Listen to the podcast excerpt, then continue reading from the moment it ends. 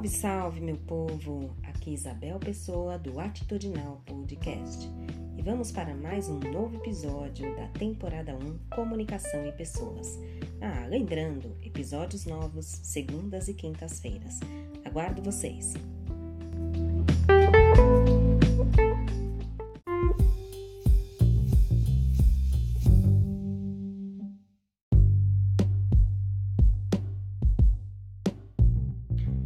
Ao bom fim por um bom fim. Como a celebração de uma campanha de incentivo poderia ter sido um estouro? No meio acadêmico, quando se fala em organização de eventos, a pedra de toque é o planejamento.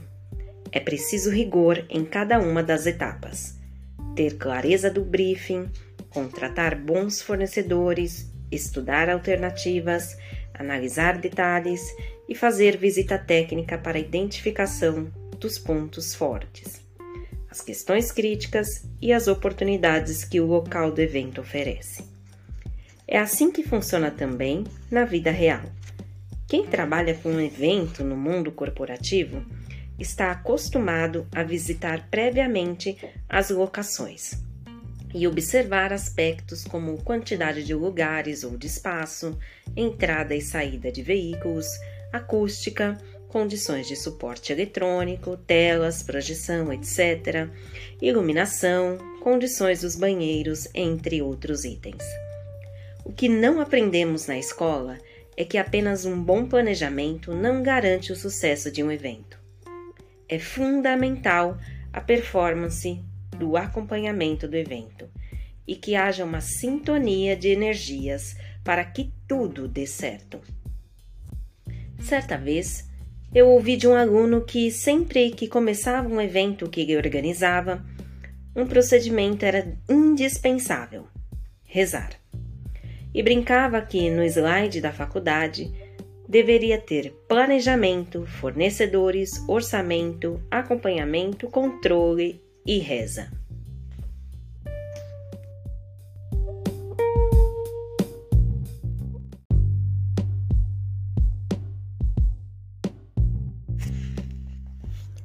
Eu fiquei intrigado com aquele comentário. Por que rezar?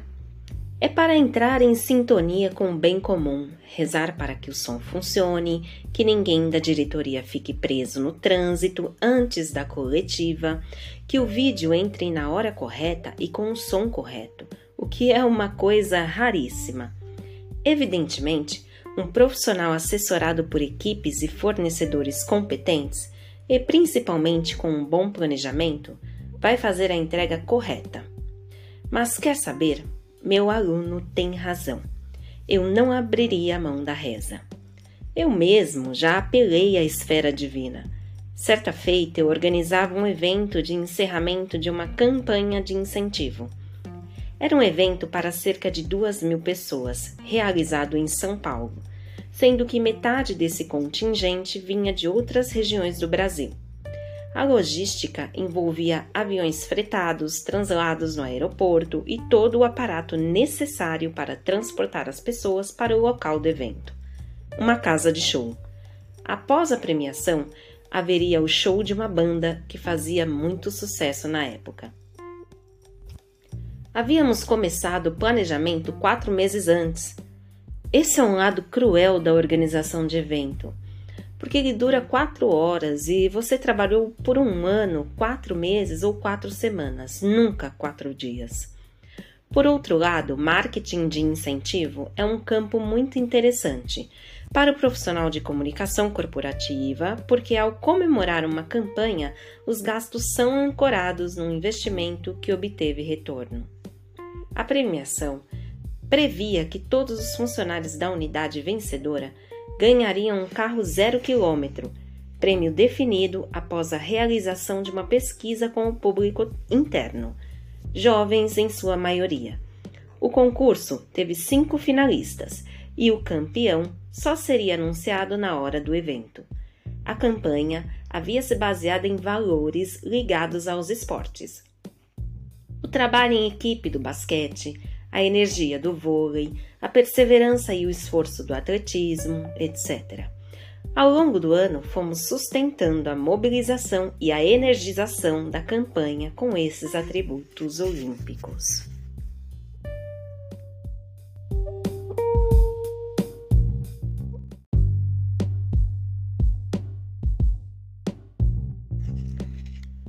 Planejamento feito, orçamento batendo ali nos trinques, chegava o momento de discutir como seria a entrega desse prêmio. Um membro da equipe sugeriu: nós poderíamos levar um carro para lá.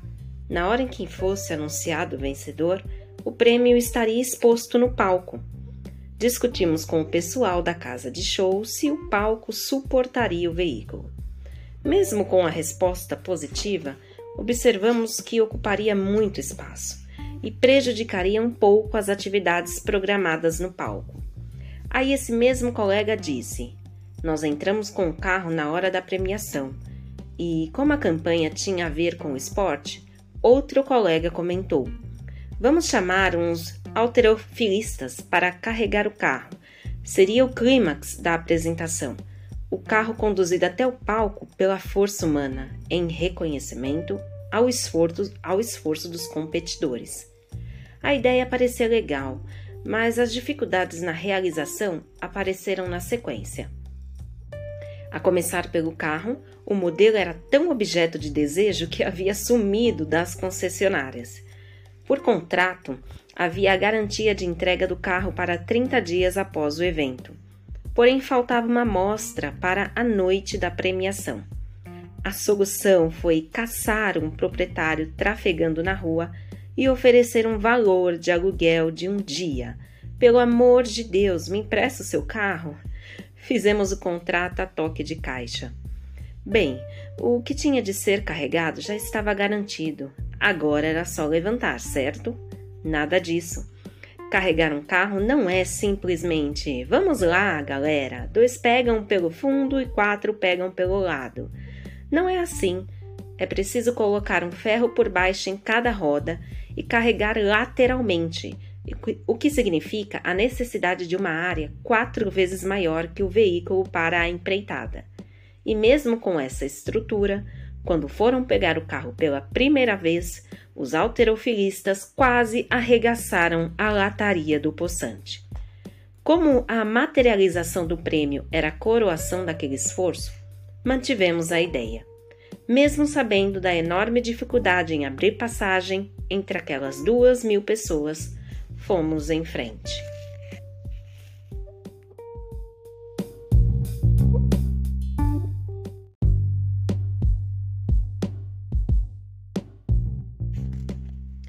Meio do evento, o presidente havia falado muito bem. O vídeo entrado certinho, premiação se desenrolando, chega o momento do clímax. Um ator famoso que ancorava o evento, enfim, anuncia a entrada dos alterofilistas com o prêmio. Os saradões vão entrando com aquele carro envolto em um laço de fita enorme e as pessoas absolutamente surpreendidas com imagem, imagens de Michael Jordan, de Bernardinho, do Guga projetadas no telão, o carro vai avançando em direção ao palco.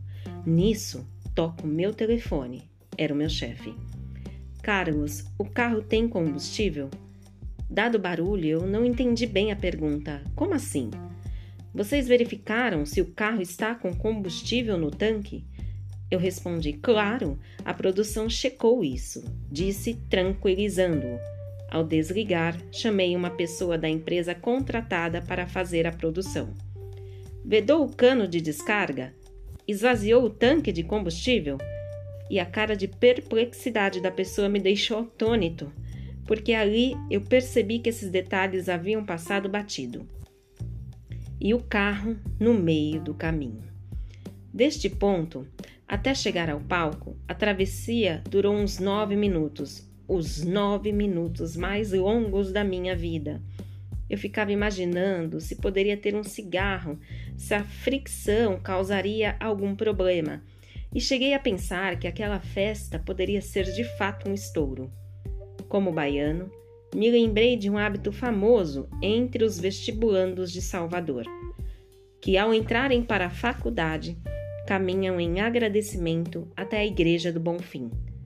Na Cidade Baixa, o que pode ser um trajeto de alguns bons quilômetros, dependendo de onde a pessoa more.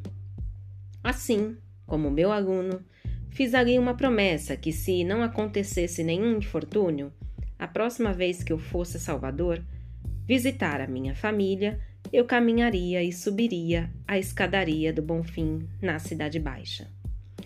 Os minutos passam, o carro sacoleja, os alterofilistas vão abrindo caminho, o carro chega ao palco.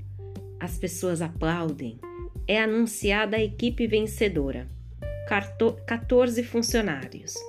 Eles entram no carro, buzinam, um sucesso absoluto, prêmio materializado, diretoria eufórica, payback garantido pelo formato da campanha, tudo terminou muito bem. Depois, falando com o pessoal da produção, descobri que era o contrário. Quanto mais vazio o tanque, maior o risco de fricção. Porém, conversando com um colega que trabalhava numa montadora, ele falou: Carlos, relaxe. Esse tipo de coisa é muito difícil de acontecer. Senão, qualquer batidinha na rua, o carro explodiria.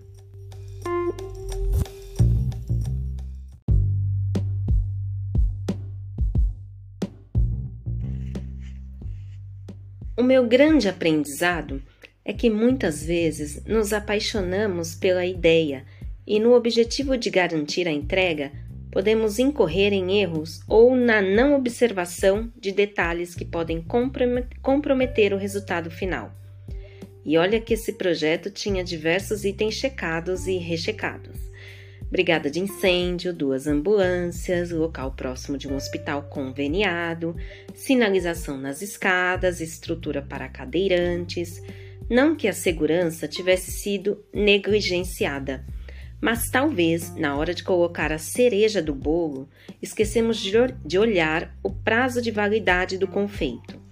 E aí, quem come a cereja pode lembrar-se disso eternamente, digamos.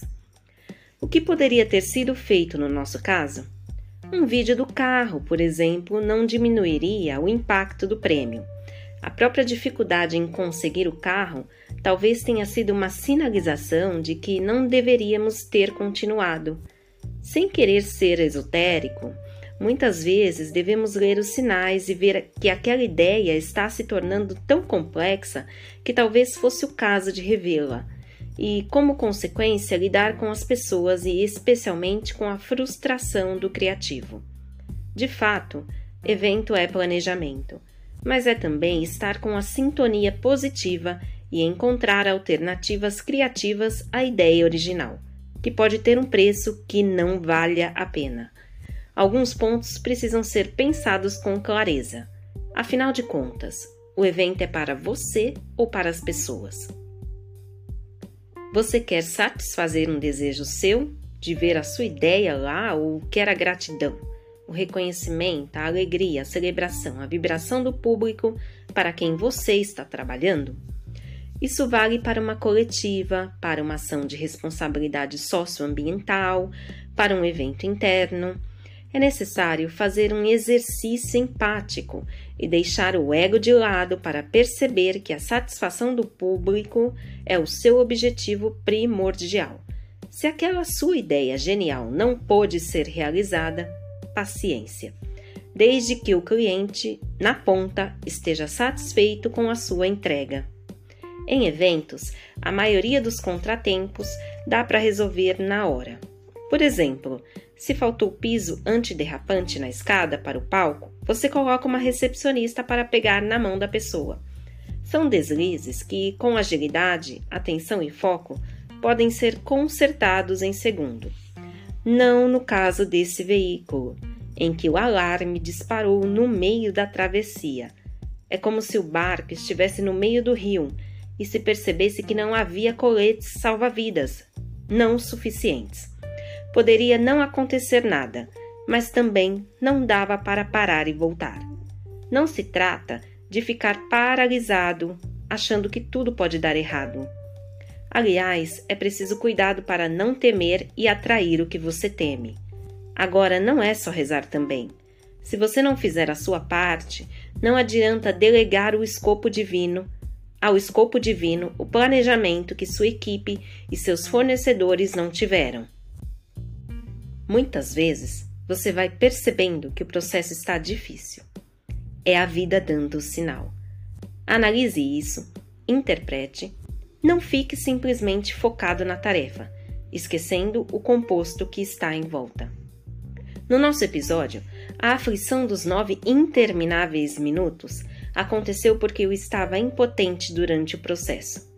Desde então, eu busco sempre analisar se, durante um evento, haverá alguma parte que eu não venha a ter controle. Se houver, sempre questiono se eu devo realmente desenvolver aquela atividade.